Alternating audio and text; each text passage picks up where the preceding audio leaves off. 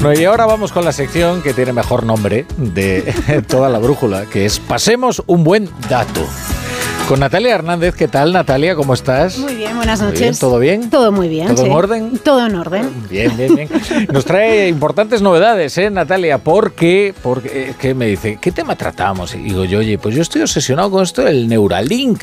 El Neuralink, esto del implante cerebral en un humano, que eh, ya lo ha probado, ¿no? Elon Musk. O sea, ya tenemos a un humano con un Neuralink. Mm, no, no. Sí, sí, pero no sabemos todavía mucho. Ni revistas científicas, ni expertos se saben muy bien cómo, cómo ha sido el proceso, más allá de un tuit.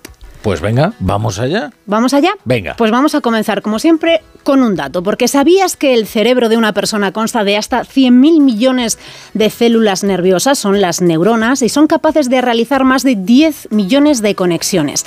La red neuronal es increíble, nos permite leer, escribir, mirar, aprender, planificar, pensar, sentir, movernos y resolver problemas a diario. Sin nuestro cerebro perderíamos nuestra esencia como seres humanos.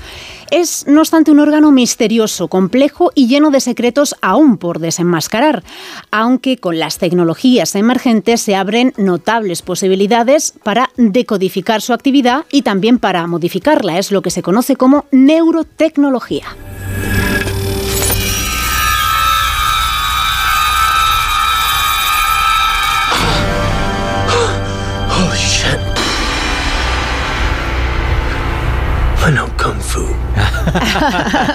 esto es, pa- Es para los que haya- claro, para los que hayan visto esto en, en versión doblada. Es, es es Neo, Neo, Matrix, Neo es después, Neo. De, después de aprender Kung Fu. Después de aprender Kung Fu en segundos mediante la estimulación cerebral, dominaba las artes marciales a pesar de no haberlas practicado antes en su vida. Todavía hoy cuando escuchamos términos como interfaz cerebro-máquina, implantes cerebrales de microchips o neuroestimulación magnética para influir en señales craneales, lo primero que se nos viene a la cabeza es que estamos hablando de ciencia ficción, pero cada vez es más ciencia y es menos ficción.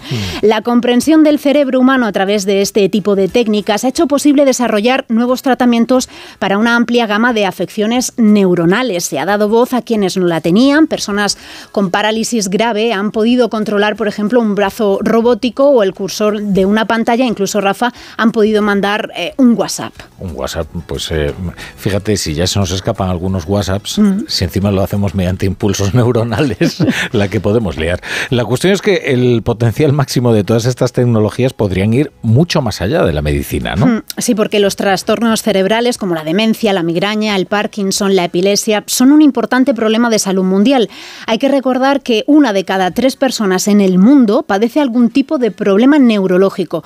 Solo en España afecta a más de 7 millones de ciudadanos y con el envejecimiento de la sociedad pues se prevé que vaya en aumento. Pero, como decimos, el atractivo para otros propósitos, podríamos decir menos nobles, es bastante obvio.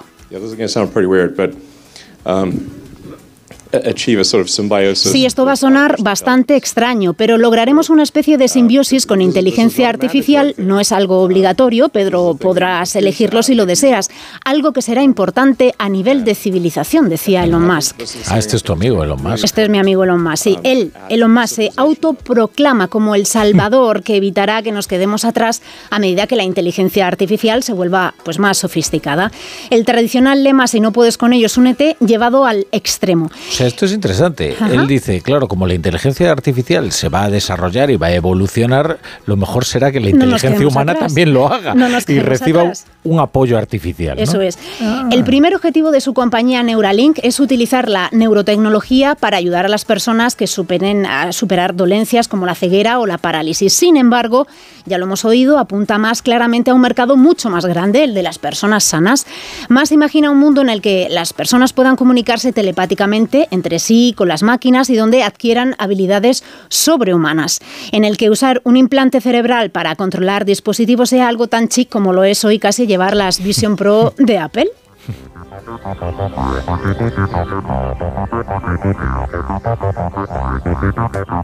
Fundada en el año 2016, Neuralink reveló en 2019 que había creado un chip llamado Telepathy para recoger señales cerebrales, analizarlas y traducirlas en órdenes para controlar un dispositivo externo con los pensamientos, sin necesidad de tocar, escribir o deslizar el dedo.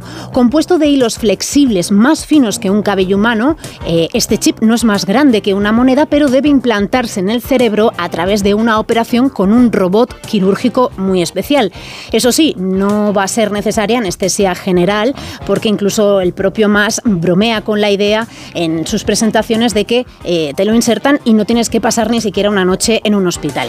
No obstante, hay que dejar claro, clarísimo, que es una operación extremadamente compleja. De hecho, Neuralink estuvo investigada por la muerte de alrededor 1.500 animales, ovejas, monos y cerdos, claro, durante el proceso de estudio.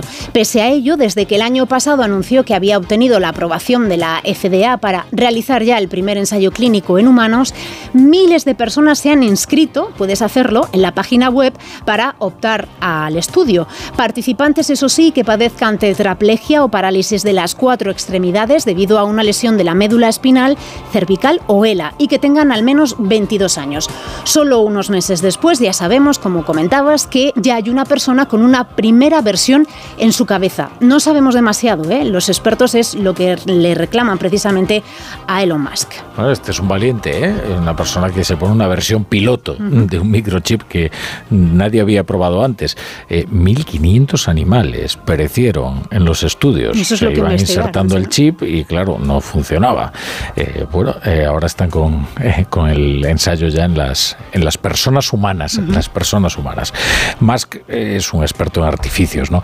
Eh, en esta ocasión ha acaparado con un solo tuit la atención de todo el planeta, sin un granito detrás, ¿eh? No, es lo que dicen los expertos, porque es verdad que Neuralink es ahora el actor más conocido en un campo en crecimiento de empresas de tecnología cerebral. Por ejemplo, implantes similares han sido un elemento básico de los laboratorios científicos durante años. El sueño de conectar cerebros directamente a máquinas es una aspiración bastante antigua. Fíjate que en 1965 el científico español José Manuel Rodríguez Delgado fue portada en el New York Times por su experimento más conocido.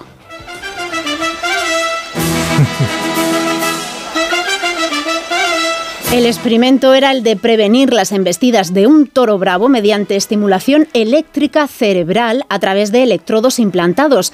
El profesor de Yale se paró frente al toro en la Plaza de Toros de Córdoba, Anda. agitó el capote y justo antes de, de que, de que sufriera un atropello, pues detuvo al animal en seco activando los electrodos. Ole. Ríete tú de la puesta en escena de Elon Musk. Lo que pasa es que esto acaba con la tauromaquia.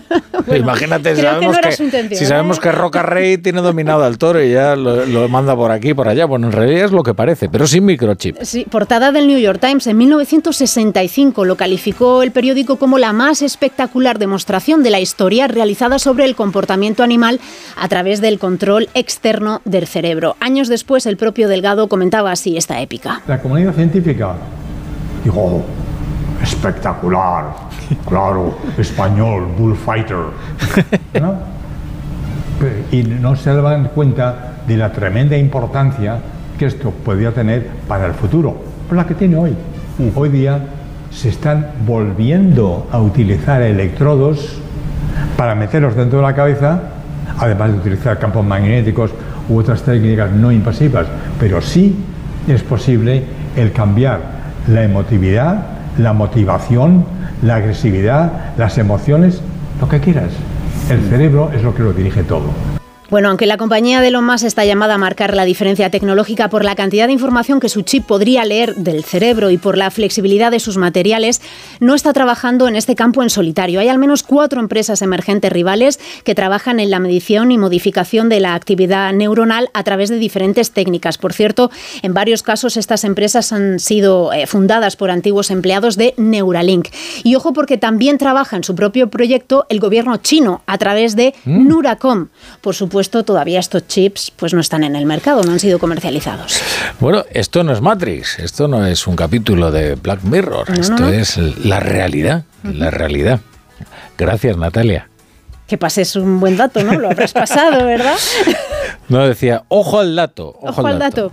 ¿Qué, ¿Qué, me pones aquí? Con sus 100.000 neuronas y miles de conexiones. No, que recordemos este dato, porque es detrás de un dato siempre hay una gran historia y en este caso, pues nuestro dato nos lleva a contar lo que hay detrás de la neurotecnología. 100.000 millones de neuronas. No, no, y estamos a punto de vivir, es verdad, un gran salto en el tratamiento de enfermedades que antes se consideraban demoníacas. O sea, fíjate lo poco que sabíamos de ellas, ¿no? Como son las enfermedades neurodegenerativas y qué decir de las parálisis, ¿no? Como estos experimentos.